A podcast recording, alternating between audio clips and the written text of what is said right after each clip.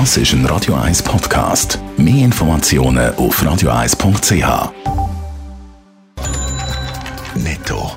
Das Radio 1 Wirtschaftsmagazin für Konsumentinnen und Konsumenten wird Ihnen präsentiert von Blaser Greinicher. Wir beraten und unterstützen Sie bei der Bewertung und dem Verkauf von Ihrer Liegenschaft. blasergreinicher.ch Adrian Sutter. Der Krankenversicherer Helsana muss rund eine Million Kundinnen und Kunden Geld zurückzahlen.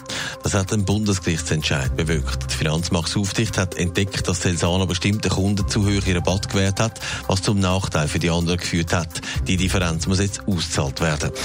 Die Zürich-Gruppe ist gemäss Medienbericht in Großbritannien in einen Immobilienskandal verwickelt, der könnte teuer werden. Gemäss Gerichtsunterlagen sollen bei der Abnahme von Neubauten Fehler begangen worden sein, die jetzt könnten zu Schadenersatzforderungen führen. Zürich selber entschuldigt sich zwar für Baumängel, weist aber Vorwürfe zurück, dass man falsche Inspektionen gemacht hat. Die eidgenössische Finanzkontrolle kritisiert das Bundesamt für Justiz und Betreibungsämter wegen der Gebühren für Betreibungen und Konkursverfahren. Gebühren dürften eigentlich nur die Kosten decken, doch es würde damit auch Gewinn gemacht. Da müsse der Bund eingreifen und das regeln, findet die EFK. Ja, man gehört, der eine oder die andere Helsana-Kundin dürfte sich freuen. Sie kommen zum Teil saftige Rückzahlungen über von der Versicherung. Adrian Sutter, Entscheid vom Bundesgericht wird teuer für den Krankenversicherer. Ja, den Geldsäge haben die Versicherten von der Helsana oder Finanzmarktaufsicht FINMA zu verdanken. Sie hat die Krankenkasse dazu verdonnert, die Rabatt auszugleichen, wo sie den Kollektivversicherten zu viel ausgezahlt haben. Das sind nämlich so hoch gewesen, dass die normalen Versicherten benachteiligt sind.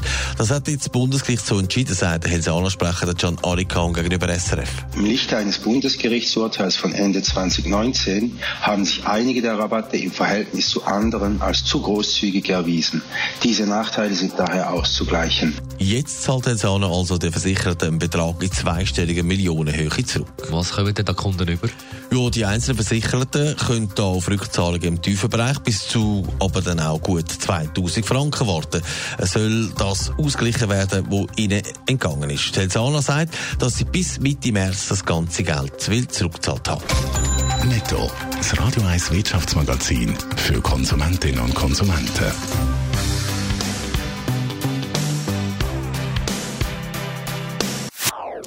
Das ist ein Radio 1 Podcast. Mehr Informationen auf radio1.ch.